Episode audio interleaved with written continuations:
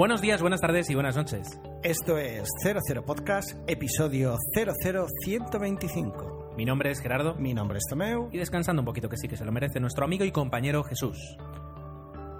En el episodio de hoy hablaremos de, y voy directo al grano, de Criadas y Señoras. Una película que creo que esperábamos muchos por, porque estaba precedida de cierto éxito de público y crítica en Estados Unidos y, y es esas típicas películas que se estrenan unos meses antes de los Oscar y que ya nos indican ¿no? Eh, el baremo que, que se va a seguir. Sin embargo, una película que yo, por ejemplo, que no había visto ningún tráiler, eh, pues eh, me ha sorprendido, puesto que la única información que yo tenía, que era el cartel de la película, eh, te hacía ver una película muy diferente, una película mucho más ligera de lo que luego ha sido. Pero bueno, tendremos tiempo para hablar. La idea era hablar de otra gran película que yo tenía que haber revisionado, además, porque hace muchos años que no la, no la vi, que es eh, Tomates Verdes Fritos que tenía esa pequeña, ese pequeño nexo de unión del sur, el tema racial y, y- personajes femeninos como, como protagonistas del film. Pero ha sido tal la avalancha de feedback, de correo, de comentarios, comentarios que, que nos habéis enviado, que hemos decidido guardar, guardarnos esa, esa perlita para, para más adelante, para un podcast más, eh, más adelante. Y eh, lo que sí vamos a tener, además de Criadas y Señoras, The Help en inglés, es eh, pues una quincena que viene pues eh, bastante variada y eh, bueno incluso alguna pequeña noticia que nos va a poder eh, facilitar Tono y que tenemos ganas de, de escuchar. Así que esto es lo que va a ser el, el, eh, esta vez te roba normalmente haces tú esto de de los- el sumario lo haces tú normalmente. Pero bueno te lo he robado. Te ha quedado Eh, muy bien. perfecto. Bueno pues entonces eh, explicado de qué va a ir el episodio de hoy hacemos una pausa y continuamos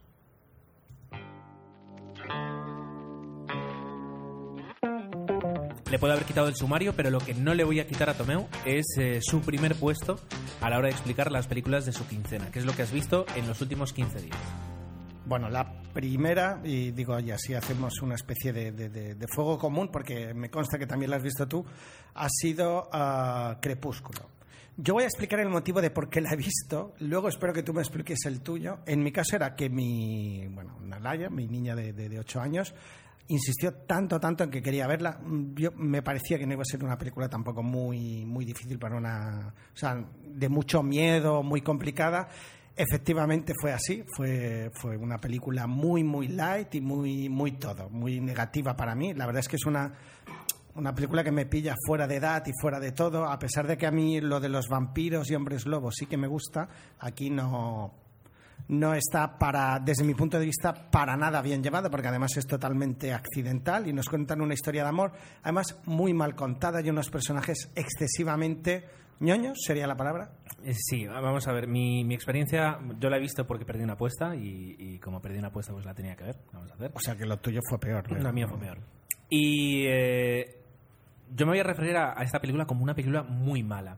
Pero no aprovechando el, el tópico de vamos a meternos con Cre- Crepúsculo porque es una película de adolescentes. falta. No, simplemente porque, primero, eh, está muy mal realizada. O sea, la película es, se acerca más a la calidad del telefilm que no a la de una película de, de Hollywood y, y de un presupuesto que entendemos que será más o menos elevado, pero bueno, ya era, ya era la adaptación de un bestseller, o sea, que quiero decir, se, esperaba un cierto éxito. Y sin embargo, pues eh, la película eh, carece de, calidad en cuanto a la realización, a la, a la- perdón, a la producción. Luego unos personajes, como tú dices, que supongo que hereda del libro, que son muy básicos, muy vacíos.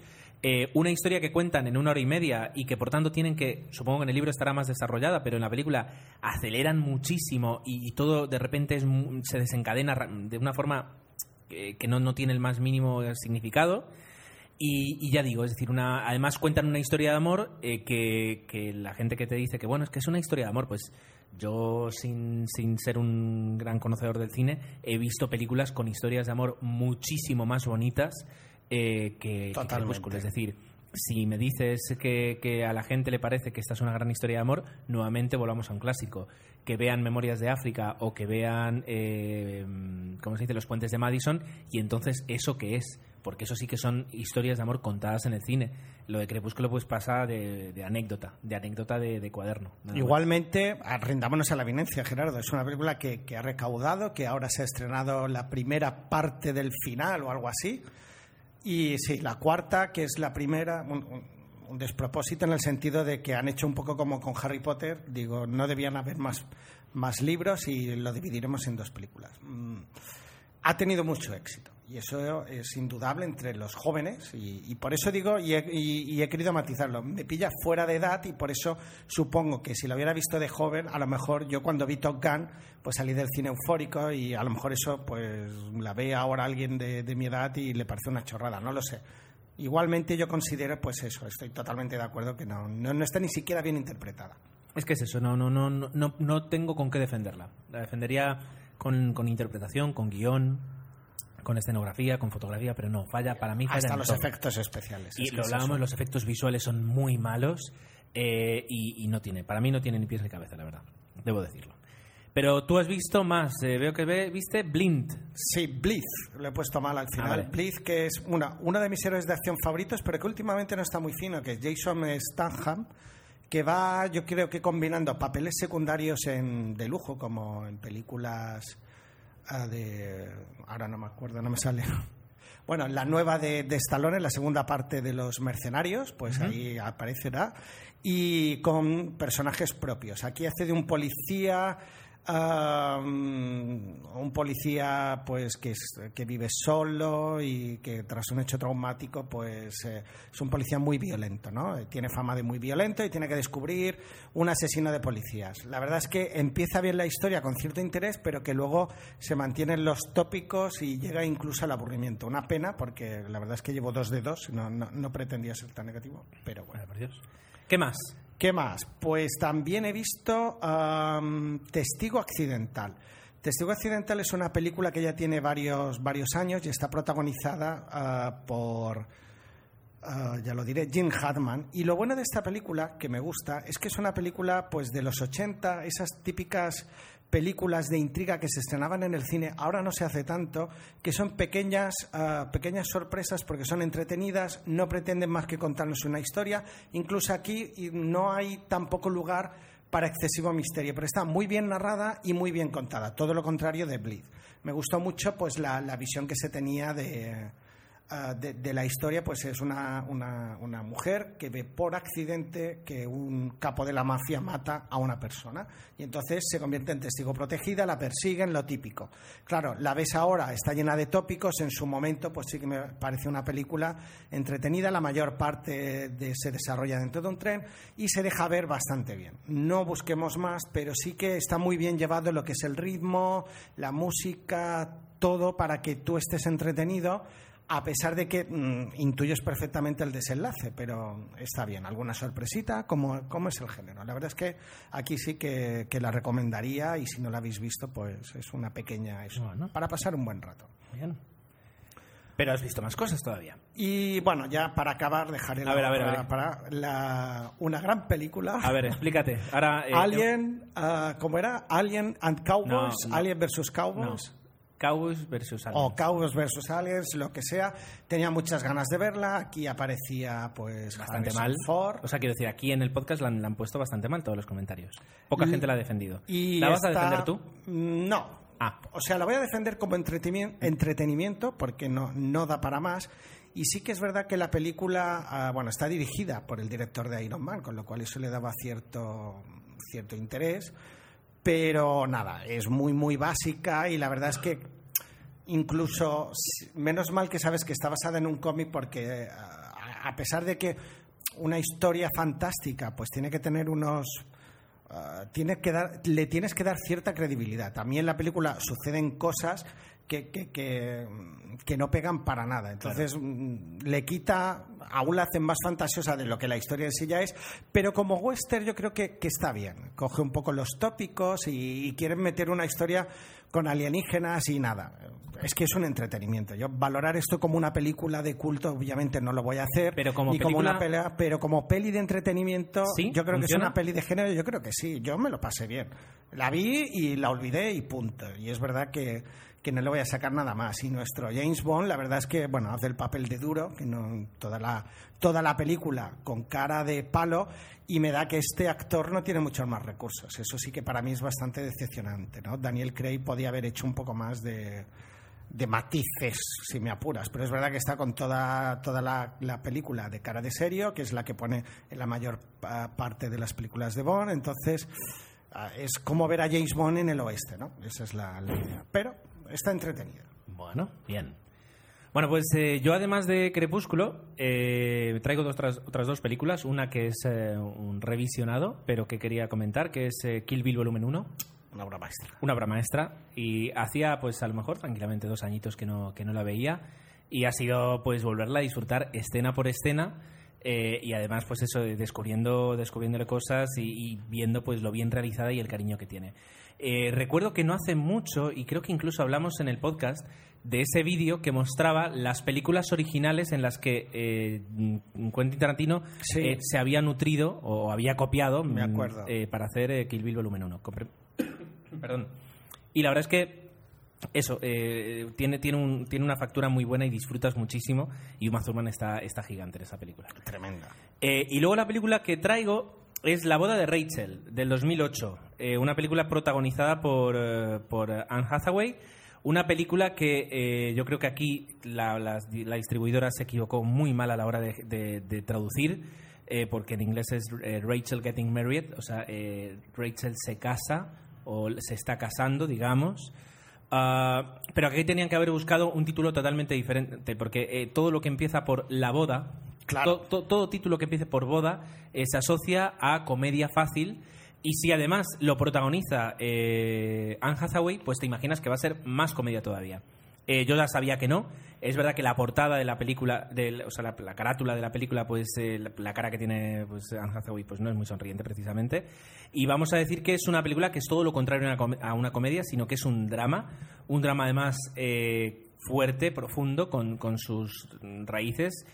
Eh, quiero decir que no es que sea un drama de que de repente la boda se, se pone a llover y se estropea, no, sino que digamos eh, eh, una película donde aparecen sin ningún tipo de, flashback, pero aparecen los motivos del pasado, una familia desestructurada, una familia rota por dentro eh, por una tragedia que sucedió hace muchos años y el personaje de, de Anne Hathaway que acaba de salir de rehabilitación, pues hace que, justamente se, en lugar de eh, llegar a una casa tranquila, que es lo que ella necesita cuando sale de rehabilitación, se encuentra con una casa que en pocos días va a celebrar la boda de su hermana. Entonces, todo eso va a hacer que eh, eh, los personajes tengan momentos en los que mm, explicar el motivo de su sufrimiento y que veamos un poquito a cada uno de los personajes. Quitando a Anne Hathaway, pues eh, la verdad es que poquitos, poquitos actores conocidos. Bill Irwin, el, el papel del padre, sí lo he visto yo en, algunos, en algunas otras películas, como tú dirías, un secundario de lujo. Y bueno, una película que, está muy bien. Anne Hathaway, la verdad es que la, interpretación que hace es buena.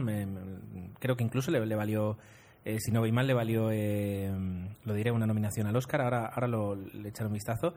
Pero que, que merece la pena ver. Eso sí, aviso. Si estáis de bajón, si tenéis problemas familiares, eh, tal vez no sea la película mejor para ver porque, exacto, la nominaron al, en- al Oscar en el, en el año 2009 a Anne Hathaway. No sea la mejor película porque... ya digo- 2008. no, o sea, Ah, no, perdón. 2009. Ya digo, porque eh, no es una película fácil de ver, tampoco es que sea imposible, pero digo, es un drama. Todo, todo lo que es, o sea, se tiene que alejar muchísimo de, em, de cualquier posibilidad a una comedia. Y recordemos que el director es Jonathan Demme, que es el director ni más ni menos que del Silencio de los Corderos y de, y de- Filadelfia y del Mensajero del Miedo, por poner algunas películas. Así que bueno, no, no, o sea, viene, viene, viene filmada por un buen director. Eh, recomendable, muy recomendable.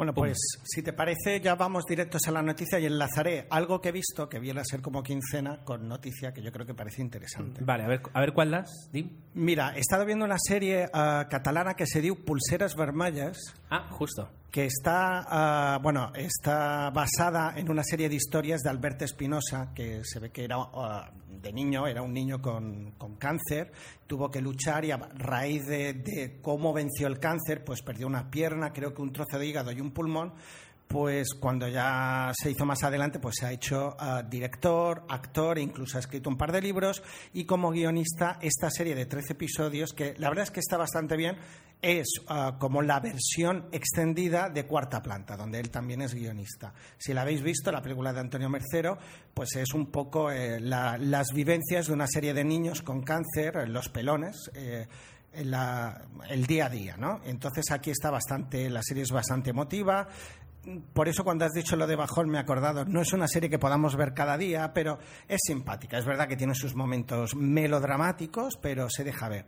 Lo enlazo con la noticia porque parece ser que Steven Spielberg uh, se ha interesado y ya está confirmado de que se va a realizar una serie en Estados Unidos y de hecho Alberto Espinosa iba allí a hablar con él para ver si realmente iba a salir o no adelante eh, esta historia y parece ser que sí.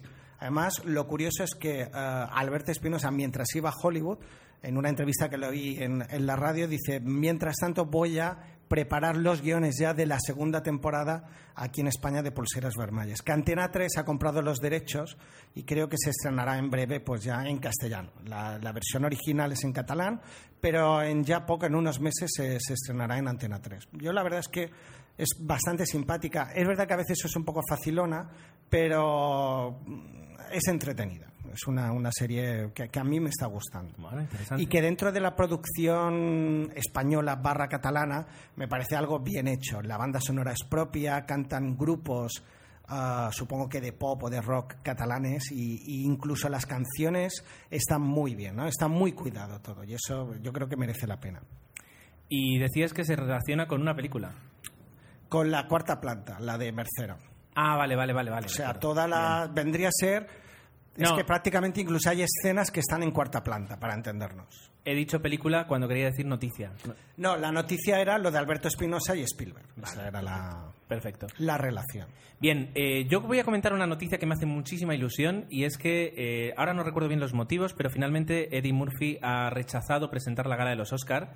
Y eh, la verdad es que como noticia ha quedado bastante pobre. Porque... No, pero los motivos eran porque el coproductor, que es amigo suyo, había hecho unos comentarios homófobos a raíz de, de, la presentación y tuvo que dimitir. Entonces Eddie Murphy, por solidaridad, ha, ha, ha dimitido. Con o bien por... Eh, o sea, lo de los comentarios homófobos del, del, coproductor lo conocía. Exacto. Ahora, yo no sé si... Se, ahora me meto aquí a opinar. Si será tanto por solidaridad o a lo mejor porque era la apuesta de ese coproductor. Exactamente. O sea que se quedó solo Eddie Murphy, nadie más le quería y se tuvo que ir por patas. Tiene toda la pinta de que es eso. Pero la noticia es quién ha ocupado ese lugar, quién va a presentar la próxima gala de los Oscars. A mí me parece el qué, el que haya dimitido. No, no, el que va a presentar. Por supuesto, el mejor para mí presentador de la gala de los Oscars que, que he visto jamás, que es Billy Crystal. Pero a ver, estamos dando vueltas cada año para decir, vamos a innovar, vamos a refrescar, no, no, vamos a dar dice? tal. No, esos son los Goya. Te has confundido con no, los Goya. No, no, no. Hablábamos de que el año pasado pusieron a dos chicos jóvenes para no intentar funcionó. captar al. Exacto. Ya, pero es que no funcionó. Estamos dando vueltas y al final volvemos a lo de siempre. A, ver, a lo seguro. ¿Y qué hay de malo en eso? Quiero decir, dar vueltas en algo para terminar en lo seguro. Pues que, que para eso, que lo hubieran hecho ya, que lo, que lo dejen hasta o sea, que el si pobre mí, no pueda hacerlo. Si a mí me dijeras que en lugar de Billy Crystal han puesto, por ejemplo, a Neil Patrick Harris, ¿de acuerdo? Eh, o a un combo pues interesante de, de, de, comedias, o yo pondría a Troy Abbott de, de Community a los actores, quiero decir, a, a gente joven. A Barney. Pero, eh, Barney, Neil Patrick sí, Harris. Sí, sí, no, yo pondría a Barney. O, o, ya digo, a, o a los actores de, de Community, que, quiero decir que, que, que, son apuestas jóvenes y seguras, sí, pero poner a dos actores, a ver, a ver si hacen gracia. Claro, eso, eso no un error garrafal. Para eso, pues para eso, pues pones a Billy Crystal, que es un tío que resolutivo, que te va a sacar una gala, muy, sí, sí, luego el guion acompaña, muy interesante. Así que yo estoy muy contento de que Billy Crystal presente la gala de los Oscars. Vamos a ver qué tal resulta, porque luego esto al final... Tú tenías otra noticia. Eh, no, simplemente es que nos han hecho llegar, y léeme el, el, nombre, es que ahora justamente no me carga. Alejandro Frías. Alejandro Frías nos ha hecho llegar, bueno, yo lo, no lo conocía, figúrate, y que ya tiene varias ediciones. En Málaga, en la Universidad de Málaga, se celebra un festival que se llama Fancine que es de uh, cine fantástico. Pues nos ha tenido la deferencia de enviarnos pues el dossier, información sobre el festival. Ya hemos colgado una foto en el muro de Facebook del póster, que es una chulada, y simplemente pues deciros esto, que es el 21 festival que se celebra del 24 al 1 de diciembre. Y esta vez, y por eso merecía la pena la mención, dice que le dan un repaso a los superhéroes. Eh, si entráis en la página web veréis que hay un mogollón de en el programa un mogollón de películas y, nada aquí deciros pues que agradecer que nos haya enviado la información y compartirla con vosotros. Bien bueno pues ya está. Iba a decir yo algo pero no se acaban las noticias. La verdad es que está saliendo bastante rapidito y está bien y lo estamos haciendo así rápido porque ya digo tenemos muchísimas eh, muchísimos comentarios, dos audio comentarios, eh, correos, así que nos vamos a guardar para, para la última parte. Vamos a, respirar un poco mientras veo si Tomemos ha dejado de pelear con su iPad eh, y empezamos a hablar de The Help, criadas y señoras. ¿Realmente estás harto de que te cuenten historias? ¿Me entendéis? He descifrado todas las profecías porque la Biblia la, escri- la escribió mi estirpe, ¿me entendéis? Eh, mi padre y yo somos los dos únicos habitantes que quedan del sol. Yo soy la única persona que puede Míralo. Déjate de tonterías y escucha. El programa friki sobre cómics, juegos y fantasía en general. La base secreta radio.blogspot.com Te esperamos. Y recuerda que estamos en ebooks, iTunes, Facebook, Twitter y todo eso.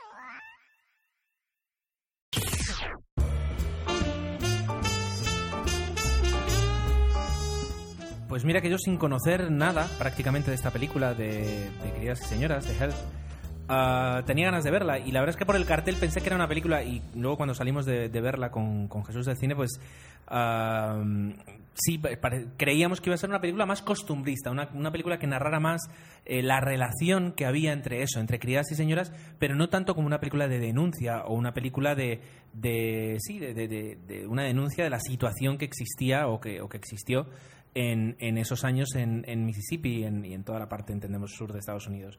Entonces, eh, ha sido una película sorprendente, eh, como también lo ha sido pues eh, muchas otras cosas. La verdad es que sí, ya empezamos a ver películas como esta que tiene un, que huele mucho a Oscar, huele mucho, ya no digo a que gane Oscar, sino que eh, es- por la factura, por el guion, por las interpretaciones, se presenta como candidata a, a- a Está algunas claro. nominaciones. Y yo creo que al menos en cuanto a interpretación, yo al menos sí que veo tranquilamente una o dos eh, nominaciones, nominaciones a, interpretación femenina. Bueno, hay que decir que la película está basada en una novela del mismo título de Catherine Stockett, que parece ser que en Estados Unidos es un bestseller y bueno, yo tengo una hermana que trabaja en una librería y sí que me había dicho que este libro también en España había tenido cierto revuelo, con lo cual ah, viene precedido de la novela con ya cierto éxito y que, bueno, obviamente ahora, gracias a la película, pues la novela seguro que, sobre todo en España, va a ser regalo obligado esta, estos reyes, te diría, y que efectivamente, pues parece ser que el director, eh, Tate Taylor, ha sabido pues captar eh, bastante la, esencia del libro. Igualmente, Ah, hay matices, por lo que he podido oír, sobre lo que es el, ah, el protagonista, la protagonista de la novela con respecto a la película. ¿no? Digamos que en la película se ha, se ha suavizado bastante el tono y, y sería quizás una de las grandes diferencias. Pero lo importante, la esencia, ¿no? que, en la que se basa tanto la novela como la película, que es el, racismo de aquella época visto desde el punto de vista femenino, ah, la convierte en una película bastante interesante. Vamos a, mm, para intentar eh, situarla, porque estamos hablando de una película, sur de Estados Unidos, relación entre criadas y señoras, racismo, y, merece la pena pues hablar un poquito de cómo se plantea eso. Es decir, ah, se plantea desde el punto de vista de un personaje, eh, Skeeter, que vuelve, Skipper, perdón, que vuelve de, que vuelve de estudiar periodismo, que quiere pues ser eh, una escritora y que eh, pues de forma casi, casi casual, de forma casi casual, pues eh, descubre, no es que descubre, sino que se da cuenta que existe en, en- en su sociedad y en su entorno y en sus amigas unas relaciones muy injustas y muy racistas hacia eh, todo el cuerpo de servicio y, en este caso de criadas eh, y de criadas afroamericanas. Eh, ella, digamos que se nos presenta como el hecho de haber estudiado fuera hace que, que- que ya no lo vea así, que lo vea de una forma diferente, el hecho de haber vivido en Nueva York hace que lo vea de una forma diferente y cada vez se le hace más patente que existe una, una situación de injusticia. Y decide, eh, de alguna forma, proponer que las propias criadas cuenten en un libro lo que, lo que, va o sea, lo que le sucede, de casos, de una forma anónima. Entonces, eh, eso va a dar pie a, que descubramos, eh, sobre todo en, los personajes de, Viola Davis y de Octavia Spencer, de, de, mm, de Evelyn y de Minnie, pues que veamos todo lo que, lo que va sucediendo. Y también te permite ver el, cómo la sociedad americana de entonces, digo, de los estados del sur, lo veían como pues como algo normal, que eso es lo que siempre nos sorprende al ser humano eh, cuando miramos hacia el pasado, que cosas que, ahora vemos como grotescas, pues que se viera como algo pues normal, algo habitual y algo de lo que no había que, que- esconderse ni, ni avergonzarse. No te he dado el pie. Eh, es igual, estaba. eh, eh, claro, la película es. mm, es que antes lo hablábamos, no es una película redonda. Desde el punto de vista cinematográfico, yo la, la ponía como referente anterior de esas películas que yo había disfrutado mucho en el cine, como El discurso del rey, que me parecía una película más redonda. Aquí. eh, es verdad que, entre comillas, y yo creo que por un por el hecho de que sea una película ah, que, que- le demos un punto comercial, o eso es lo que pretendía, hay cierto dramatismo innecesario que incluso ah, eh, hasta personajes que están muy estereotipados. Todo eso es- supongo que es para dar esa carga a la historia que yo creo que contada de otra forma a lo mejor no tan... Es que en algunos momentos puede llegar a ser incluso eh, demasiado caricaturesca, que yo creo que es la idea en algunos momentos, pero mm, yo creo que peca excesivamente de eso. Hay el personaje de la más mala que lo hace muy bien, pero quizás es demasiado, ¿no? Vale, un segundo. En que. eh, vayamos por partes. En cuanto a que la película no es redonda del todo, que no es un discurso del rey, voy a estar de acuerdo. Es verdad, es decir, la película, eh, yo digo que, que es.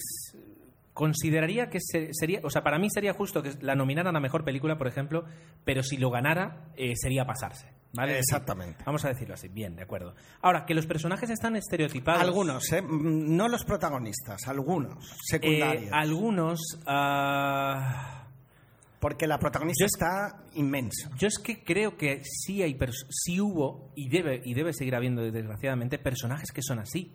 Es decir, que son tan tan tan lo que pasa es que vemos a personajes que vienen en una sociedad eh, tan super- que son tan tan superficiales y que ven en una sociedad tan fuera de la realidad eh, pero que eran, yo supongo que era normal en aquella época y, todavía en algunas épocas a veces, cuando ves esas casas de... mi- Mira, te, te lo voy a poner así, por ejemplo. Estas, este programa de La Sexta que había de ricas y famosas o algo así, y que Sí, de que repente era veías... Y que de repente veías a, a- a una señora pues decirle al marido que por qué no le compraba la joya y el cuadro de 12.000 euros, que jolín, que, que, que se había portado bien, que no se había comprado un bisón en los últimos tres meses.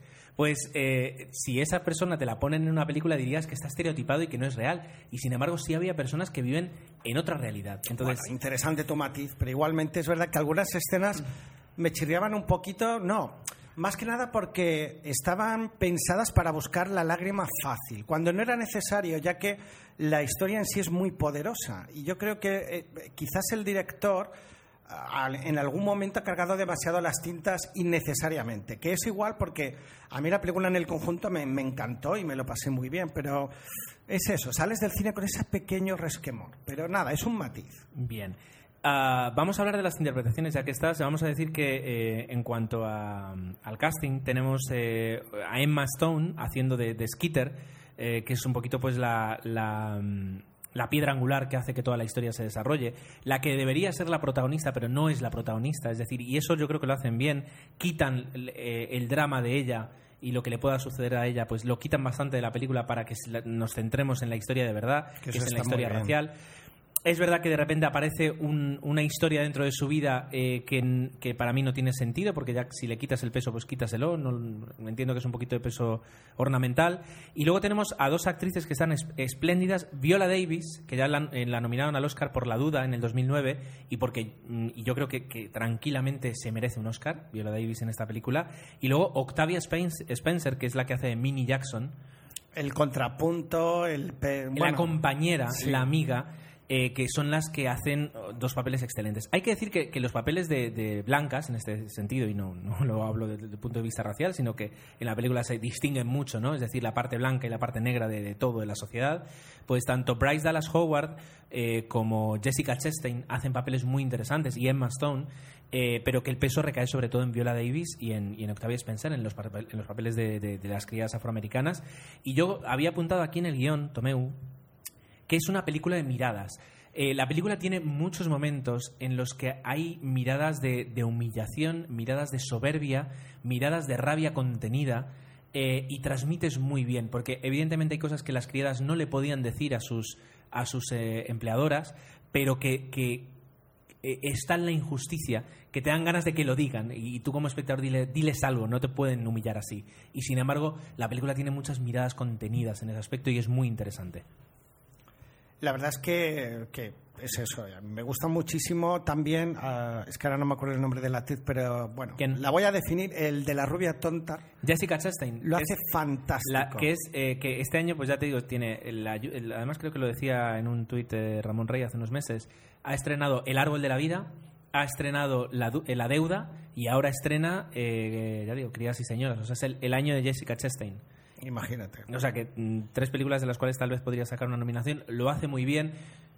Pero es verdad que el papel a lo mejor se queda un poquito corto como para, para, Claro, para que se luzca. está dent- estaría dentro también de ese eh, pequeño estereotipo al que yo me refería, pero es verdad que también tiene esa parte emotiva y, y la verdad es que me sorprendió el personaje por cómo deriva a lo largo de la película y, esto, y en ese sentido me gusta bastante. Mención, hay un- una actriz que, como tú dirías, es eh, secundaria de lujo, que es eh, Alison Janney, que hace la madre de, de Skeeter, la madre de la Ah, sí. supuesta protagonista, ah, que tiene un par de escenas interesantes y una escena de, de cara al final de la película muy buena, eh, muy emotiva. A lo mejor, Eh, quizás uno de no voy a decir no voy a decir que se merezca ya un Oscar por eso ni muchísimo menos, pero es verdad que uh, eh, eh, la verdad es que está, está muy bien. Yo creo que hay que valorar que, que- que el peso, el 100% del peso de esta película, hay algunos personajes masculinos, recaen en mujeres y en mujeres jóvenes, maduras. La verdad es que en este sentido es un reparto grande y muy bien llevado, muy bien dirigido y, y es, es digno de mención, porque como antes mencionabas, películas así ah, no, no suele haber tantas, pero por ejemplo Tomates Verdes Fritos es un buen ejemplo de, Magnolias de acero. Este de tipo de- interpretaciones El soberbias. corazón púrpura, es decir, eh, pero bueno, eh, es verdad que en el corazón púrpura. Corazón ejemplo, Púrpura quizás sea un ejemplo hablando de racismo pero, bastante... pero no de película en la que el 90%, No, porque ahí está 95%. Danny Glover que hace el Sí. papelazo de... Pero bueno, el 95% del peso de la película recae en papeles femeninos y la verdad es que se disfruta muchísimo. Eh, y que existen entre, entre las, los papeles una complicidad y, y, no sé, la verdad es que se disfruta mucho trabajo. Además es película que, que es eso, que yo creo que a la Academia de Hollywood le gusta y como mínimo nominaciones va a tener. Es verdad que lo del Oscar ya, ya veremos. Ah, por la banda sonora no va. Ah, En, en los créditos aparece una canción muy bonita. No me, no me extrañaría que intentara ir eh, por, por la canción. Pero bueno, ah, vamos a ver. El director, por decirlo, es Tate Taylor, mm, que bueno, es más conocido como actor que como, que como director. Y, como y se ha encargado también de la adaptación del guion, que eso es importante. Y como director, pues, eh, pues ha hecho, pues, pre- la verdad es que, es- a ver, Chicken, bueno, Chicken Party, un corto, y luego estoy mirando, el título en inglés es Pre- Pretty Ugly People y en castellano, pues no sé cómo, no sé cómo se llamó, pero vamos, eh, nada, nada que, nada que, que reseñar así de, de una forma, de una forma interesante hasta ahora. Pero bueno. La verdad es que es una película muy, muy recomendable, eh, de las que yo creo que tanto hoy como el año que viene, como dentro de cinco años, vamos a seguir recomendando, que se puede ver muy bien, que se disfruta. Am, no estará a la altura a lo mejor de- del discurso del rey, como tú dices, o, o del curioso caso de Benjamin Button, no, no, no tiene esa Más-. Pero bueno, como una película, digamos, de segunda línea en cuanto a... a- No, y, y también peso sí que capta bien. a, a- lo bueno de estas películas es que también capta un amplio espectro de público y que eso también es bueno, ¿no? Pues que, que el público más adulto pues también tenga películas de este tipo y no todas, como hablábamos antes, tipo, bueno, más, más de humor adolescente, por decirlo de alguna forma. Bien, pues hasta ahí nuestra crítica de la ayuda, de, perdón, de Help, de mm, Criadas y Señoras, eh, y os, os recomendamos muchísimo verla. Tomeu, nos hemos cepillado ya. Pues Todo. vamos a atacar a, a todo, Tenemos audio comentarios, tenemos comentarios. todo lo que nos ha llegado esta Venga, vamos a por él.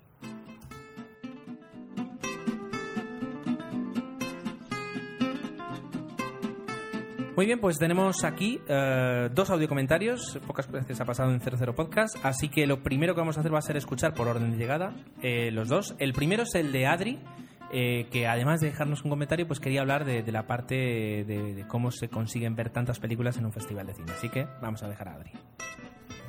Saludos, Gerardo, Tomeo y Jesús. Soy Adri. Bueno, ¿qué saludos? Abrazos, hombre, ya que ya estamos en ese punto de nuestra relación. Eh, bueno, em, como os gustan los audiocorreos y eh, yo me explico mejor así hablando, quería, a pesar de que he dejado un comentario en el blog, quería comentar una cosa concreta que comenta mm, Spider Jerusalén con respecto a lo de ver eh, cinco películas seguidas en un día y la saturación que ello puede suponer. Es cierto que yo entiendo ese punto de vista que así dicho, lo de ver cinco películas en un día y además algunas a las ocho de la mañana, bueno, ocho y media de la mañana, pueda sonar como muy mm, demasiado. Pero mm, una de las cosas que a mí más me gusta ir a festivales es precisamente eso, porque para mí son un poco como las vacaciones perfectas, porque el tiempo que estás es la desconexión absoluta, porque te tiras eh, las 24 horas viendo películas, viviendo otras historias, viviendo otras vidas eh, y entrando en otros mundos. Y además, bueno, pues todo lo que le rodeas, y vas con amigos, como en mi caso, pues que también son cinéfilos y tal, pues al final todo, todo está englobado en ese mundo y como que cambias el chip. Y yo, bueno, puede sonar como muy tonto, pero admito que cuando voy a, festivales soy absolutamente feliz porque eso entre la desconexión y que disfruto pues eh, para mí no supone ningún esfuerzo eh, lo de ver cinco películas al día. Afecta a, como en la percepción que puedo tener de las películas es posible. Sobre todo yo lo noto en el aspecto de que a medida que van pasando los días en un festival voy teniendo menos paciencia. Y sí que es verdad que decir ay no te salgas de las películas cuando ya llevas 20 eh, llega un punto en el que el cansancio y ya, eh, sobre todo cuando tienes cosas con las que comparar, tu percepción empieza a cambiar y empiezas a eh, valorar las cosas con otros baremos. Yo, por ejemplo, pues en, San Sebastián me fui de una película que estaba a las 9 de la mañana, que era una película de, de Ripstein, en blanco y negro, súper intensa y súper lenta y tal, que probablemente si hubiese sido mi segunda película no me habría ido del cine, eso, eso lo admito, pero ya estaba cansada, no me apetecía, estaba odiando la película y encima a la media hora empezaba otro pase de prensa, en este caso de Los Tres Mosqueteros, que es una mierda de película, pero por lo menos era entretenida y con todo lo que se ve así denso en San Sebastián, la verdad es que me lo propusieron plan, nos vamos, yo como sí, vámonos porque, porque no, ya he visto 50 minutos de esto y no quiero seguir. Eh, pero bueno, eso, que, yo te digo que mi experiencia y he ido a bastantes festivales y en tu cabeza cambia ese chip. Es otra forma de, de vivirlo y yo creo que hasta que no lo experimentas no eres capaz de mm, entenderlo. Pero bueno, eso, que muchas gracias a, a los chicos de 00 por dejarme este demasiado largo espacio para explicarme. Y, y bueno, un saludito, abracito para todos. Pues un abrazo para ti también, Adri, por supuesto. Y, bueno, que de alguna manera nos explica ah, eso de ver tanto cine. Me gusta mucho lo que dice, cuando vas a un festival, a medida que vas viendo películas, vas perdiendo la paciencia. Con lo cual, tiene sentido lo que dice. Y, claro, tienes que elegir y en algún momento una película que a lo mejor en condiciones normales no te irías del cine, pues aquí tienes que hacerlo. Entonces, de alguna manera justifica. Yo también pienso, eh, defendiendo a Adri, que es una oportunidad ir a un festival y solo la experiencia, aunque es verdad que te tengas una sobresaturación de películas, creo que merece la pena. Tampoco es algo que hagas habitualmente y, y luego como experiencia yo creo que es, que es chulo.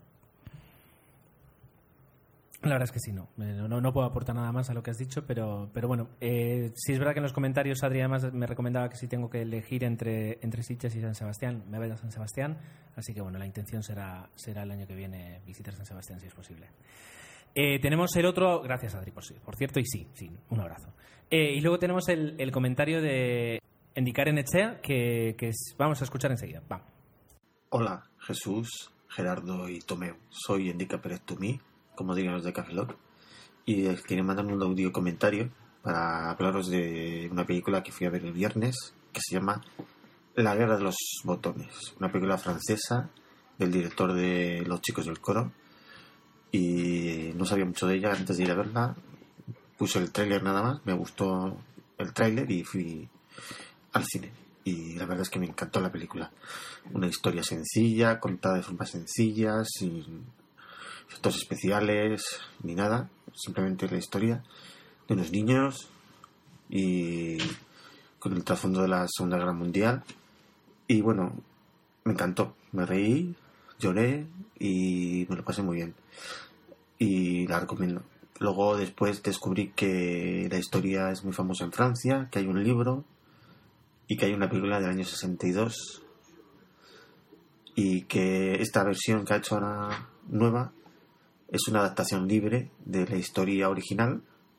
Eh, la original no transcurre durante la Segunda Guerra Mundial.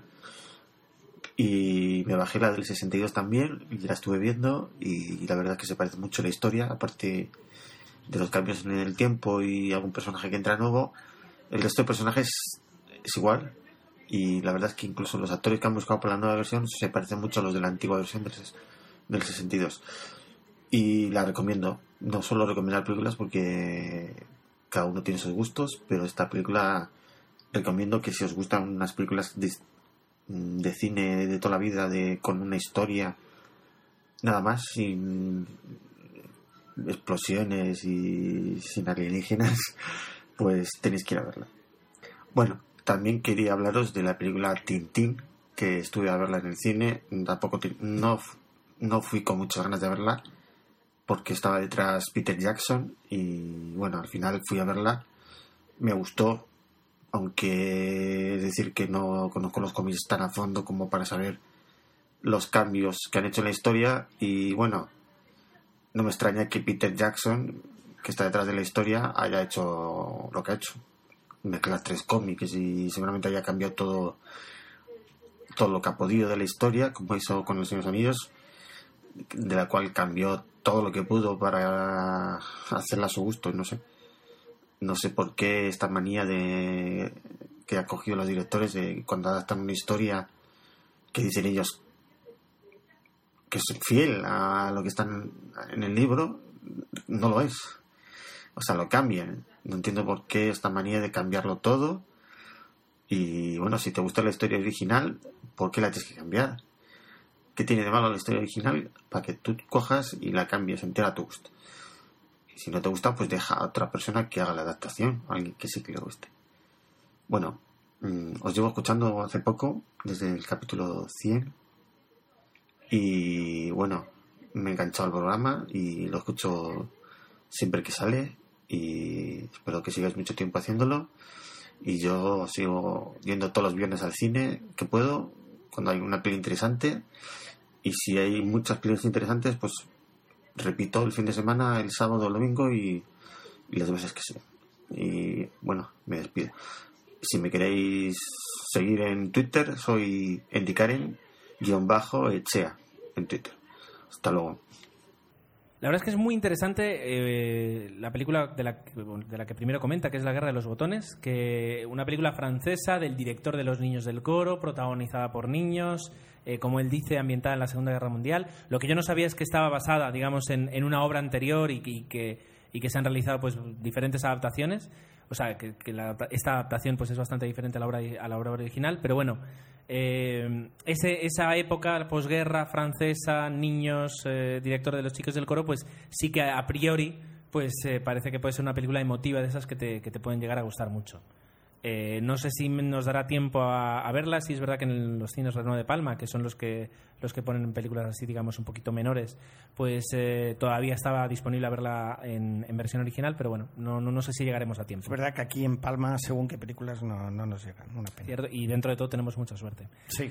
Eh, y luego sobre el comentario de Tintín y, y todo lo que ha empezado el Guerra de La las... has liado parda. Yo. No, Ah. indica. Y luego la parte de, de- de las, de las adaptaciones.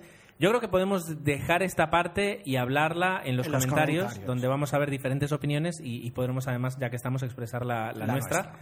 Eh, pero bueno, eh, interesante que el debate, el debate que has abierto, Indicaren, así que... Muy chulo, sí. Interesante. Vale, pues eh, esto en cuanto a audio comentarios. Han estado muy bien.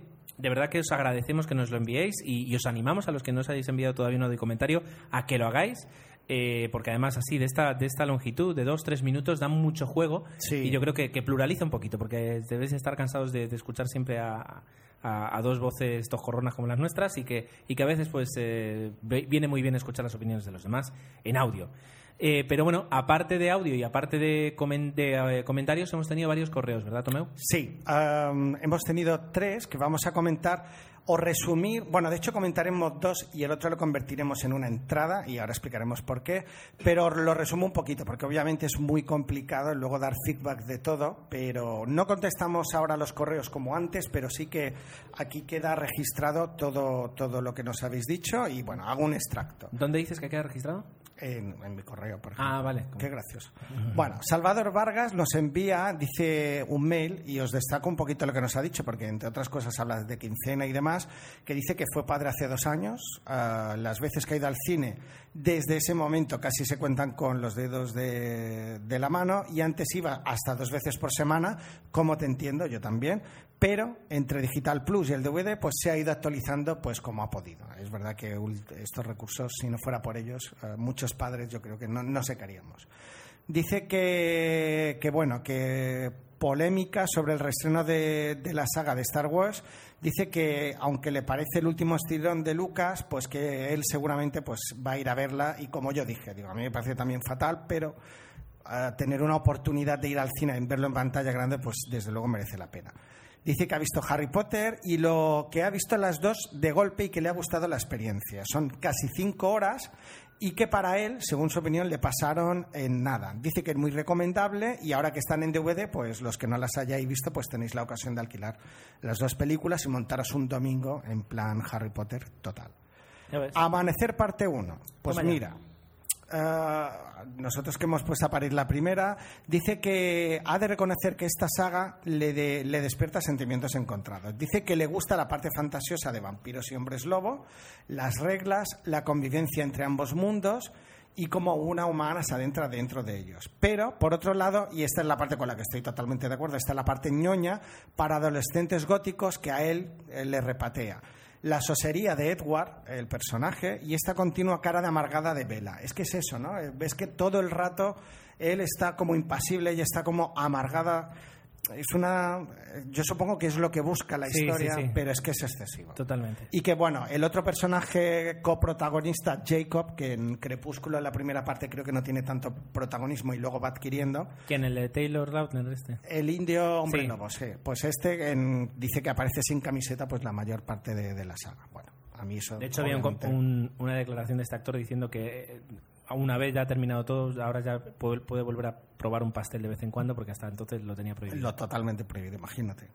Bueno, que, que esto me gusta que nos lo recordéis y yo siempre que puedo lo, lo- lo solemos decir, que aguantéis hasta el final de los créditos de, de crédito porque tras ellos parece ser que hay un epílogo que deja con ganas de ver ya la segunda parte. Que esto que hay gente que se va antes de que acaben los títulos, pues en este caso... ¿Tú sabes cuándo se va a estrenar la segunda parte? No, pero creo que para de cara a marzo me pareció oír algo así, a, a mediados, principios de... O sea, mediados tirando al verano. Vale, vale. Y por último, dice que nos recomienda una serie que se acaba de estrenar, que a mí me consta, vi un trocito, pero no sé yo, a ver qué más nos dicen. American Horror History. Sí, Lleva dos capítulos y según él dice que merece toda una temporada solo por ver estos dos. Pues mira, interesante. bueno. ¿Qué más? Igor Ivón nos dejaba también el mail, dice que, que, bueno, como hacía muchísimo tiempo que no nos comentaba, pasa a comentar su quincena y que yo, como os he dicho antes, voy a intentar resumir. Por un lado, tenemos Tintín, dice que fue a ver con el chaval de cuatro años, que a él le pareció muy buena la factura técnica, pero de guion, pues bueno, ¿no? Entretenida. Ahí un poco coincidíamos, creo que coincidimos. Dice que a su hijo igualmente le gustó mucho y que ha ido hasta tres veces a, a verla. Conan, el remake, pues más que un remake o reboot, dice que es mal hasta decir basta, ¿no? Que, que, bueno, innecesario y que no aporta nada. Contundente en este caso. Torrente 4, creo que es igual de contundente. Otro que no tiene ideas nuevas y que intenta sacar dinero de algo muy trillado, estoy de acuerdo. Sucesión de famosillos sin ton ni son. Capitán América ya le pareció la más resultana, sin embargo, él dice que le pareció la más like, la más like de todas las películas de superhéroes. Yo, en mi caso, me quedo con Thor, es la que me pareció más like. Pero bueno, para pasar un buen rato palomitero. Y Mick Max ah, dice que es entretenida, del estilo del director de Delicatessen, tanto en la historia como en la dirección, obviamente, y parecida, según él, la historia a Ocean's Eleven. Ahora yo no recuerdo muy bien la película, pero digo, me ha sorprendido así, me ha pillado por sorpresa. Luego ah, decía que había escuchado nuestro especial de Sitges, pero que el de OTV también dice que fue de lo mejor y sobre todo, si no habéis escuchado el que grabaron en directo en los JPOT y que Gerardo tuvo la gran suerte de, ver en directo, como yo tuvimos la suerte de, de ver a, los genios trabajando. dice que fue eh, grandioso. Yo lo he escuchado y, yo- y la verdad es que es muy divertido. ¿no? Se tragaron montones de series horrorosas y luego las comentan. Por último, hacía una pequeña puntualización de un comentario que todavía trae cola nuestra amiga ah, Antonia Pizá, que comentaba mm, que decía que algunos como castigo había que ponerle la filmografía de Stallone o Van Damme. Él hace un alegato en defensa de estas películas, yo también, y me gusta algo que dice que yo también defiendo a muerte, que es que siempre distingue entre películas buenas y entretenidas. Y yo soy de ese... Me gusta ver pelis entretenidas, aunque sé, como Cowboys vs. Alien, que no es una película buena, pero pasas un buen rato. Pues bueno, yo también defiendo el cine de Stallone. Mismamente, y para acabar su quincena, aunque no la ha visto entera, dice que no le gustó nada eh, Midnight in Paris y a los primeros 15 minutos la quitó. Pues mira, una Oh. pena. Oh, ¿por qué? Ah, pues mira. Jo. Bueno. Le pareció que los diálogos eran, sobre todo la primera escena en el restaurante, pues demasiado, demasiado Woody Allen. Yo es que me acuerdo perfectamente de, de que, además lo dije, era el Woody Allen de antes y a mí es verdad que es un Woody Allen que no me acaba de, de- de entusiasmar. Pero bueno, es el Woody Allen al que le gustan los fans auténticos, como Ramón Rey, que seguro que encontrará peros a lo que estamos diciendo. Por último, Harlock de Arcadia nos propone un reto cinéfilo. Como nos parece muy interesante lo que propone, ah, se trata de una restauración de una película que ha estado dando tumbos durante 25 años. Hace un comentario bastante extenso, dejando el enlace de la película, el enlace del tráiler. Si te parece, Gerardo, haré una entradita con todo esto, la dejaremos en el blog y ahí los que queráis opinar ah, lo hacéis. No lo pongo en el Facebook porque me parece lo suficientemente extenso como para dejarlo en el blog como entrada dentro de un par de días. Podemos enlazar el- la entrada del blog. Obviamente lo enlazaremos en Facebook, pero ahí tendrá más cuerpo. Y, y nada, agradecerte, que no es que no queramos leer ahora el mail, es bastante largo y creo que merece la pena que el que lo quiera leer entero pues tenga la oportunidad. Bien, pues entonces vamos con los comentarios y con la, la polémica del mes, que el tema es las adaptaciones, libres o rigurosas. Qué bonito tema. Justicia, ¿para todos o solo para algunos? Pues aquí lo mismo. Bien, eh, comenzamos con el comentario de nuestra Pole Woman, eh, blogger y podcaster, eh, Telefila, que dice que se ha, se ha quedado sin ganas de ver algo prestado, después de lo que hablaste de, de ella y de que la compraste con, si no voy mal, con Larry Crown. ¿Sí? Sí, sí. Bueno, no, no, bueno, que algo prestado es nefasta, sí. Vale. Dice que eh, entiende mi crítica sobre la inverosimilitud de mientras duermes, eh, que efectivamente que, que mientras ve- la veía pensó en eso, en que, en que hay cosas que, que no Mira cuadran. tú. A mí me pasó después de salir, de salir de la sala y comentarla, decir, no, es que no, no, no tiene sentido la película, aunque mientras la ves la disfrutas muchísimo. Que dice que el contagio es muy regular eh, y que la culpa es que eh, pierde fuelle a la mitad de la película. Que para ella los mejores personajes son los de Lawrence Fishburne y Jennifer L., que es la chica que trabaja con la vacuna. Eh, lo que pasa es que es poco conocida y se quedó fuera del cartel. Fue a ver Tintín y la película le gustó bastante eh, y cree que es bastante fiel al cómic. eh, que la animación le pareció muy real y que espera que se sigan realizando películas de Tintín en este estilo, que si no voy mal sí, porque además ya queda todo preparado para una segunda parte. Y que por último dice que mm, quien engañó a Roger, a Roger Rabbit la vio cuando era pequeña, le gustó mucho, la revisionó, no siendo ya tan pequeña. Eh, además, creo que fue hace muy poquito su cumpleaños. Felicidades, Telefila. Y que ya no le gustó tanto, que perdió la película. Luego tenemos el comentario de Spider, eh, de Spider, de Spider Jerusalén, que dice que eh, cuando nosotros nos referimos a grandes actores en la película de Larry Crown, eh, dice que nos- él supone que nos referimos a Tom Hanks, porque según él, eh, Julia Roberts está sobrevaloradísima. Bueno, no estoy de acuerdo. Yo tampoco, pero es opinión. También Eh, es verdad que no es Meryl Streep, para entendernos, pero yo creo que está dentro de la categoría media alta de Y te voy a decir actrices. otra cosa. ¿Cuándo fue la última vez que viste una película de Julia Roberts en la que ella se tenga que esforzar muchísimo? Erin Brockovich. Sí, quizás sería la que más, quizás. Y desde entonces las películas han sido más bien Sí. tranquilitas, ¿eh? de no tener que esforzarse. Por eso digo que no es Meryl Streep que, que se curra hasta La verdad debe ser dicha, Tomeu. La verdad, pero a mí me parece una actriz que, que, que- que, bueno, justifica, muchas veces dicen del director de, pues a veces dicen interpretada por y vas a verla. Pues sí, Bien, pero eso, eso puede ser porque esté so- no significa que no esté sobrevalorada. Podría ser así. bueno. Bien, eh, dice que es, de todas formas que es un pufo de película. Sobre Contagio dice que basta con ver el director y el tráiler para saber que no es buena, eh, que también eh, él cree que eh, Steven Soderbergh está sobrevaloradísimo eh, Mira, y que ahí estoy de acuerdo. y que salva a Ocean's Eleven y a Traffic, por ejemplo, pero que el resto cree que no. A mí Traffic no me gusta, por ejemplo. Fíjate que él es el que comenta sobre Cuarta Planta, que cree que es una película muy entretenida y que no cae en ese dramatismo excesivo, en, en buscar la lágrima fácil por buscarla, y que eh, él también nos dice que el guionista es el guionista de Pulseras Rojas, eh, que podemos ver en, en la televisión catalana, en, en TV3, supongo. Bueno, ya se finalizó, son 13 episodios y creo que de cara a febrero por ahí quieren estrenar ya la Bueno, empezar a rodar, creo, la segunda parte. Luego hablas que sobre el, el reestreno de Star Wars en 3D, que, que nosotros estábamos criticando, que él dice que lo que sí que estaría mm, muy mal y que se criticaría mucho es si se reestrenara la película sin 3D, sin ni- nada nuevo, porque eso además ya se hizo. Yo no creo que se criticara, es decir, películas así, y además en Estados Unidos hay tradición en reestrenar cada X años algunas películas eh, y volverlas a, y Pero- por el hecho de volverlas a ver al cine la gente va Claro, paga. estoy de No creo que la gente que, que nadie criticara a George Lucas por, por reestrenar así como están, originales o remasterizadas, eh, las películas de Star Wars. Sí creo que se le va a criticar si la adaptación que hace el 3D de las películas no es buena. Eh, que él lo que haría sería eh, estrenarlas todas en un, en un solo fin de semana y, hacer maratones, sí, pero bueno, yo creo que sacan más dinero de otra forma.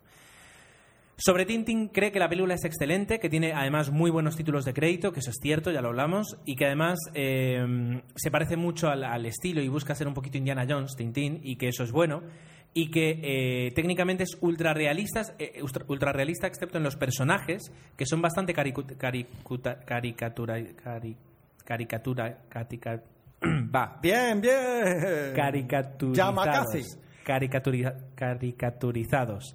Eh, para Puedes que, seguir, ¿eh? No. Caricaturizados, caricaturizados, caricaturizados. Ya está, ya lo tiene. Ya está.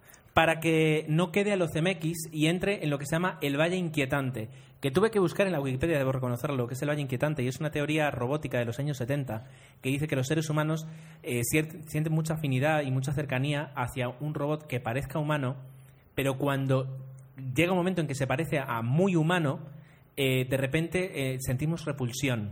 Y ya si llega un momento en que es exactamente igual a, a- a un ser humano, volvemos a sentir eh, atracción. Y es verdad que, por ejemplo, los personajes de Beowulf o de Polar Express son muy parecidos a- al ser humano, pero eh, eh, quedan un poco en que, en que no los relacionas, sabes que Sí, no lo es. es verdad. Y, y provoca cierta repulsión. Y en ese aspecto es verdad. Eh, y luego hace el comentario, bueno, aparte de que sobre Acero Puro cree que es un guion de serie B y espera que le suceda como Cowboys, Cowboys, versus Aliens, que al final entretuvo, eh, dice que es curioso, Robert Zemeckis hizo una, eh, una película de animación eh, que fue quien, quien engañó a, Robert, a Roger Rabbit hace 20 años y le funcionó muy bien, todas las demás que ha hecho no, y Steven Spielberg, la primera que hace, la clava. Un comentario. Curioso. Triste, triste alegre, dice que le ha gustado nuestra forma de explicar la carrera de Andy, de Andy Serkis, de Serkis, Serkis, ¿cómo se? Serkis, Serkis. Sobre Tintín, el cómic no le dice nada porque el personaje es plano, pero en la película le parece magnífica para lo que pretende, entretener. Señores, yo me rindo a la evidencia, es verdad que yo me lo pasé en grande. Pese a mis pequeñas reservas, eh, el espíritu de aventura y todo, sí, hay que reconocerlo. Y tiene momentos excelentes, pero sigue careciendo de ninguna credibilidad ni profundidad, aunque si quitamos a Tintín de la historia, gana muchísimo, mira tú. El perro es más interesante que él. Yo es verdad que he ido reflexionando, es verdad que el personaje, es verdad, es verdad, es verdad, que el personaje de Tintín al final, que debería ser un poco el, protagonista, no es, eh, no es el mejor. Es No tiene, curioso. no tiene apenas peso en la película. Es una pena, es No una pena. peso. Pero bueno, Gentin dice que aunque la gente raje de Sitges, luego vuelve y será por algo. Tiene toda la razón. Tiene muchas cosas buenas. Dice que vio Tintín, lo mejor ah, para él es como está hecha y que la historia es pastada a los cómics. Su pareja, que no conocía nada de Tintín, se aburrió mucho y, y vuelven a decir, al final el 3D todo el mundo dice lo mismo que es un timo. Pregunta qué pasó todo aquello que se usó ah, para Final Fantasy. Pues no me acuerdo, pero es una película que yo vi. A ver, Final Fantasy es una película del, un- una pasada de... del 2002, del 2003. Eh, se gastaron millones y millones en técnicas de animación por ordenador.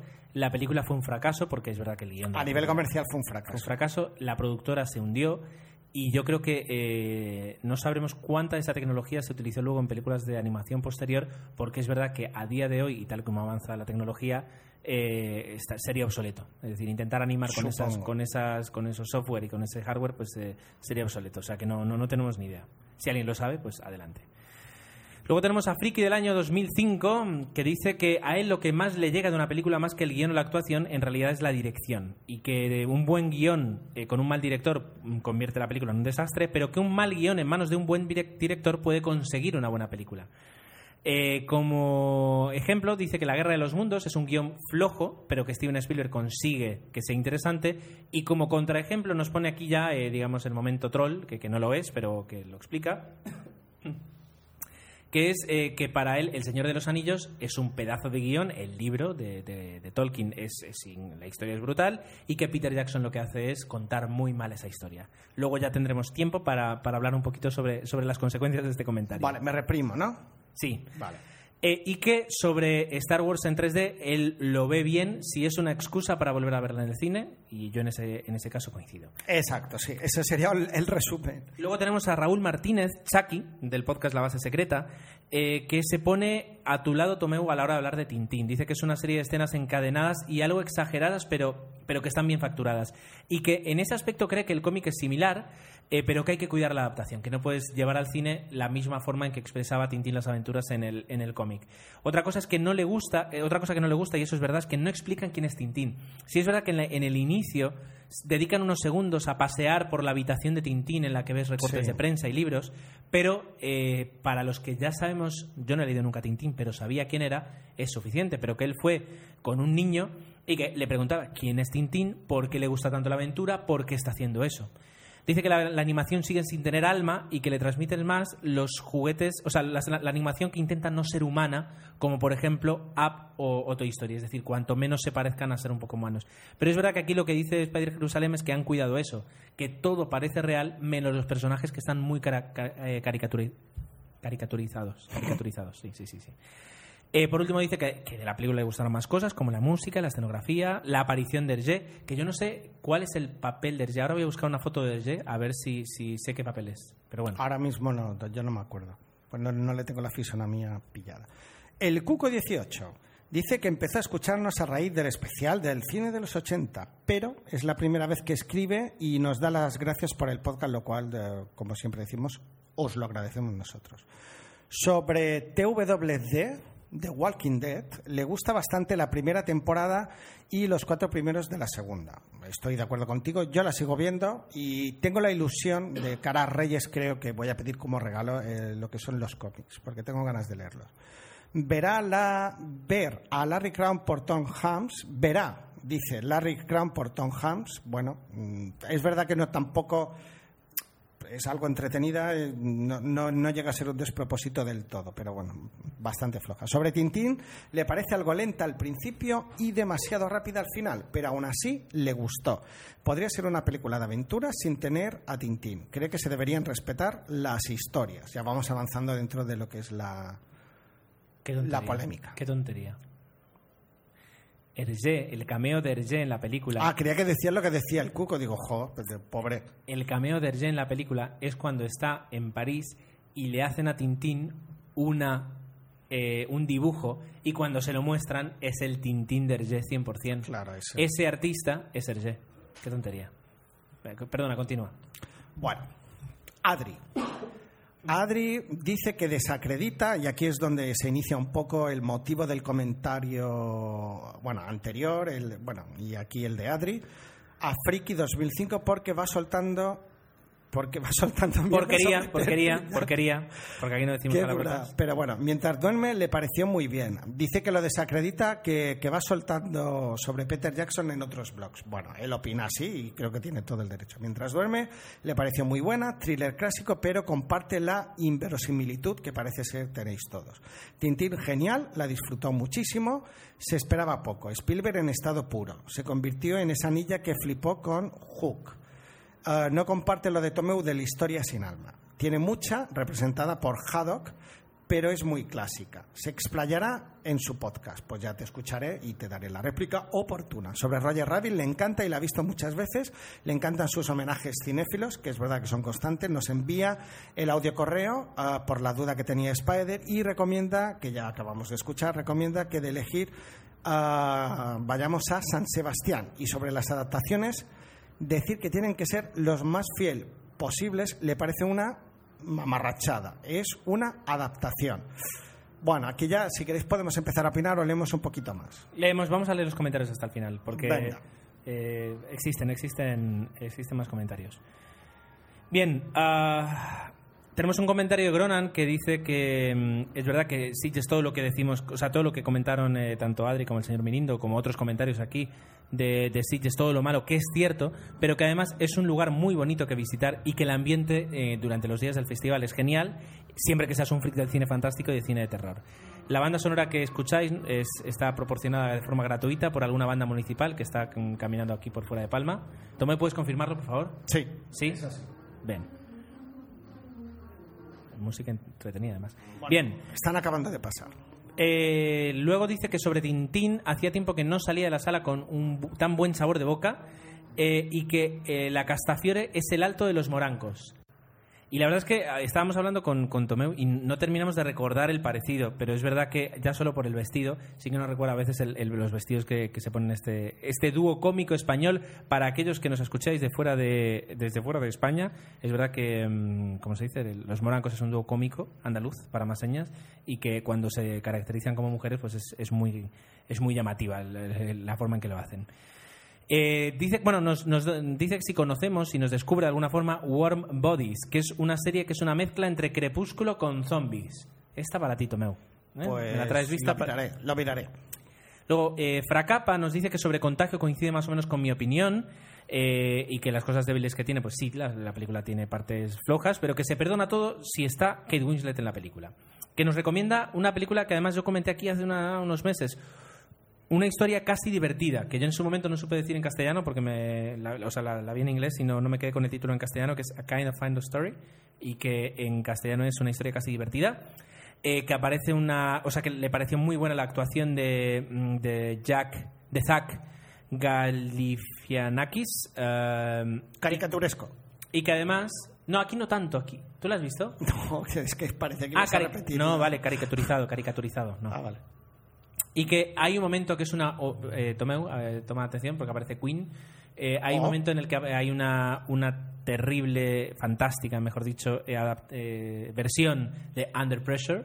De la, de la, vers- de la película de, de la canción de, Queen y David Bowie y que dice que la vio varias veces la escena porque mm, le, le resulta fantástica eh, luego además teníamos eh, un comentario de Spider Jerus- Jerusalén que hacía justamente mención a esta película y decía que le gustó mucho esta película, excepto el, el uso excesivo de flashbacks y voz en off. Eh, y luego también, en cuanto a Tintín, Fracapa está de tu lado, Tomeu, dice que técnicamente es perfecta, pero que el guion es demasiado simple y que no termina de enganchar hasta que no aparece el capitán. Y es que efectivamente, bueno, el capitán aparece a los 15, 20 minutos tranquilamente. Muy bien, pero es que es verdad que el, que el protagonista de la película es el capitán, se podría decir. Es verdad, eh, es que llama la atención. La verdad es que ha sido una sorpresa. Y luego, eh, con respecto al, al debate que ahora ya vamos a poder empezar a hablar, eh, bueno, lo voy a dejar. Voy a hablar antes del comentario de Watu, ¿vale? Y luego ya entramos en materia. Ah, Watu nos dice que fue a ver el- eh, la maratón de películas de La Cosa, entiendo que aquí en Palma. Sí, eh, creo que en el cine de Manacor lo en el cine de Manacor, y que para la primera película, la original, eran dos personas y que para la nueva eran diez Imagínate. pero que aún así la experiencia que, que vivió pues que le gustó mucho y que cree que el fenómeno experience pues debe ser mm, una pasada ese, ese producto que el de que hablamos que en, que en un cine en Barcelona o en Madrid eh, de repente pues te- durante una tarde pues vuelves a los 80 y te vuelven a poner cine incluso pues el- los carteles pues to- todo todo respira a los años 80 Lo que da rabia que aquí se haga algo así, yo no sé si es por falta de promoción y al final pues solo vayan dos personas. Es Pues una sí, pena. sí que es una lástima. Que fue dos veces a Sitges en 1993 y en 1999, que fue solo y que eh, vio muchas grandes películas del género. Nos ponía una lista, pues que te das cuenta que sí, son muchas películas que luego Cronos, por ejemplo, que, que luego cuando te, te pones a pensar dices, wow, son películas de, de clásicos del género, pero que eh, más allá de las películas, solo por la experiencia de Sitges, que se lo tendría que pensar bastante para regresar a- al festival. Pues evidentemente si solo es por la experiencia y, y vas solo, pues eh, debe ser más difícil el, el arrancarte a volver. Bueno, y luego por último tenemos el comentario de Indicar en Echea eh, que le, le responde a, a Adri que si piensa que ser fiel a la historia original le parece una mamarrachada, que no está de acuerdo y que según él las, adapta- o sea, la- las adaptaciones de un libro o de, de un medio artístico a otro, digamos, tienen que ser fiel y tienen que ser exactas al original. Eh, y que si no te gusta la historia, si lo que vas a hacer es cambiar la historia, eh, que lo que mejor que puedes hacer es soltarla y que la coja otro director que la quiere hacer así.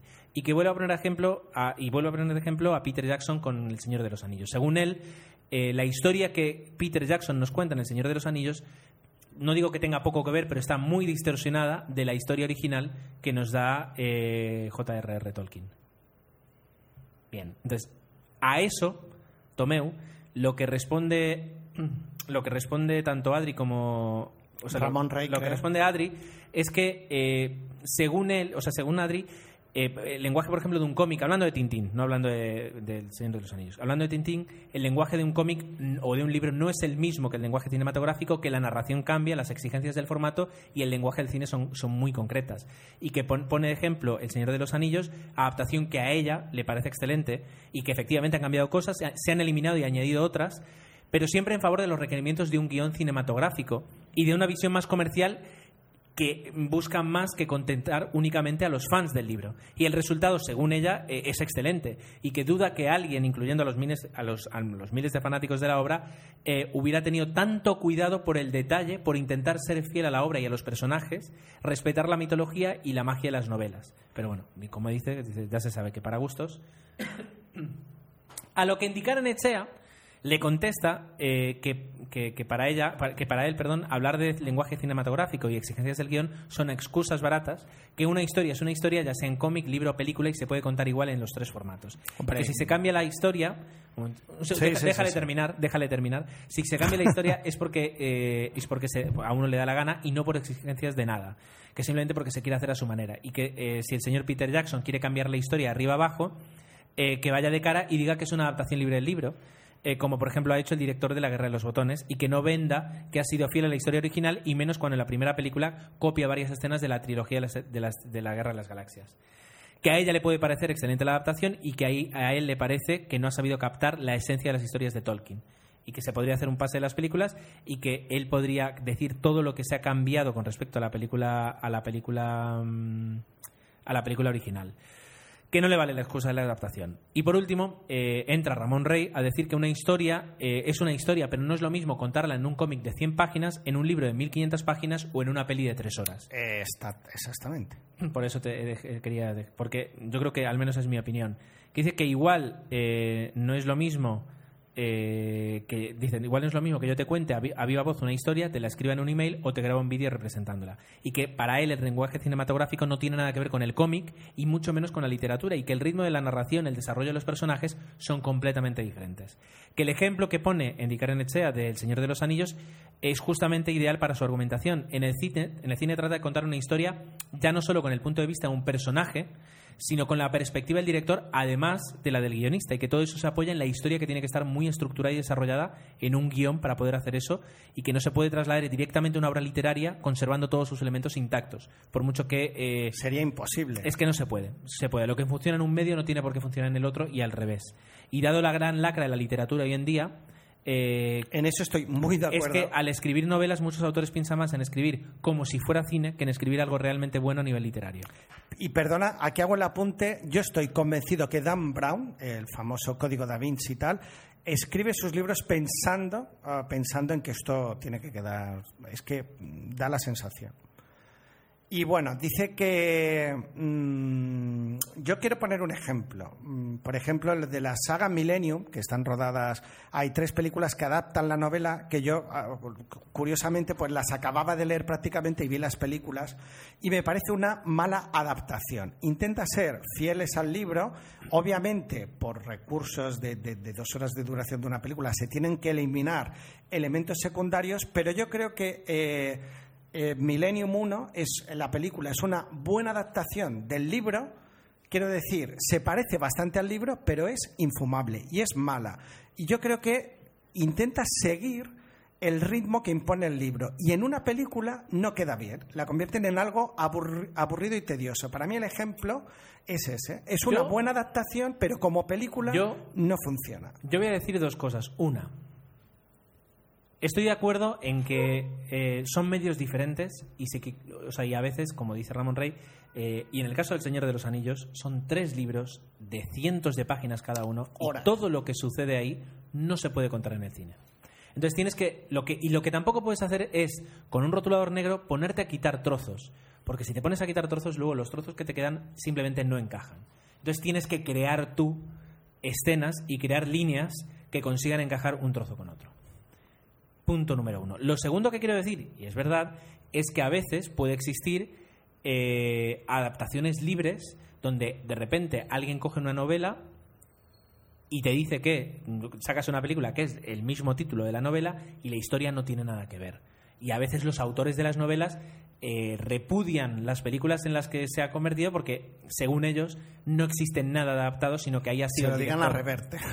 Por ejemplo, por ejemplo, es decir, entonces, eh, entiendo que Endicarenechea, Endicarenechea, sí, pues, ¿cómo estoy yo con, con la, con la dicción hoy? Ah, habla un poquito a lo mejor más de eso, de directores que apoyándose en que es una adaptación y buscando el éxito y, la- y- el empuje que les puede dar el que es una adaptación de otro de un libro saquen películas que luego cuando las ves poco tienen que ver por otra parte, ya digo, me repito, eh, las adaptaciones y el cambiar ligeramente la historia puede ser necesario porque los medios no son los mismos. Eso es lo que yo tengo que decir. Y no dejo que nadie más diga. No, pero es que es verdad que nos hemos quedado sin comentarios y que tendremos que esperar a la próxima quincena para, si queréis continuar un poquito con este debate que me parece pues, interesante, Muy y que- interesante. y que podemos. Y que Yo quiero apostillar simplemente que a mí la adaptación del Señor de los Anillos, las tres películas, me encanta. ¿Tú has leído los libros? He leído los libros, lo que pasa es que me quedan muy lejos. Los leí más de joven y yo no puedo comparar pensado- como hace él. ¿Has pensado en No acercártelos? soy consciente. ¿Eh? ¿Has pensado en acercártelos y te quedan muy lejos? Qué gracioso. También he leído eh, una adaptación de cómic del Hobbit, con lo cual ah, he leído el libro, he leído el cómic y luego pues veré la película y seguro que cada historia tiene su... Me ha gustado lo que has dicho y lo voy a decir yo también. Solo voy a apostillar una cosa. Yo leí, por ejemplo, El Código da Vinci y vi la película y efectivamente la película es una gran adaptación del libro. ¿Por qué? Porque es que el libro está pensado como si fuera una película. Entonces lo único que tenías que hacer era fotocopiarlo y dárselo a los actores. ¿Y qué ocurre? Que la primera es bastante, también tiene grandes momentos de aburrimiento, porque no funciona ese ritmo en cine. Bien, Tomeu, paramos aquí. ¿de Paramos acuerdo? aquí. Vamos a intentar eh, parar ya. ¿Salida a la Eh, francesa o la de siempre? Salida a la francesa. Como... ¿Qué es a la francesa? A la francesa es cerramos y punto. Pues cerramos y punto. Pues hasta dentro de 15 días. No, hombre, no, pero hay que pues, hacer claro, que pues nos- eso. Bueno, pero se puede hacer rápido, que nos podéis encontrar en el blog en 00podcast.es, por correo electrónico en 00podcast.gmail.com y también en Facebook, facebook.com barra 00podcast y Twitter, twitter.com barra 00podcast.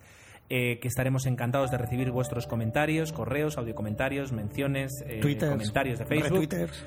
Y que eh, nos veremos dentro de dos semanas, dentro de 15 días, en lo que será el episodio 00, 14 días, mejor dicho, porque estamos publicando un martes. Os pedimos disculpas por no haber publicado el lunes, pero la agenda a veces no es posible y, ya los esfuerzos se nos hacen vanos. Eh, en 14 días, en lo que será el episodio 00126 de 00 Podcast, un podcast de cine.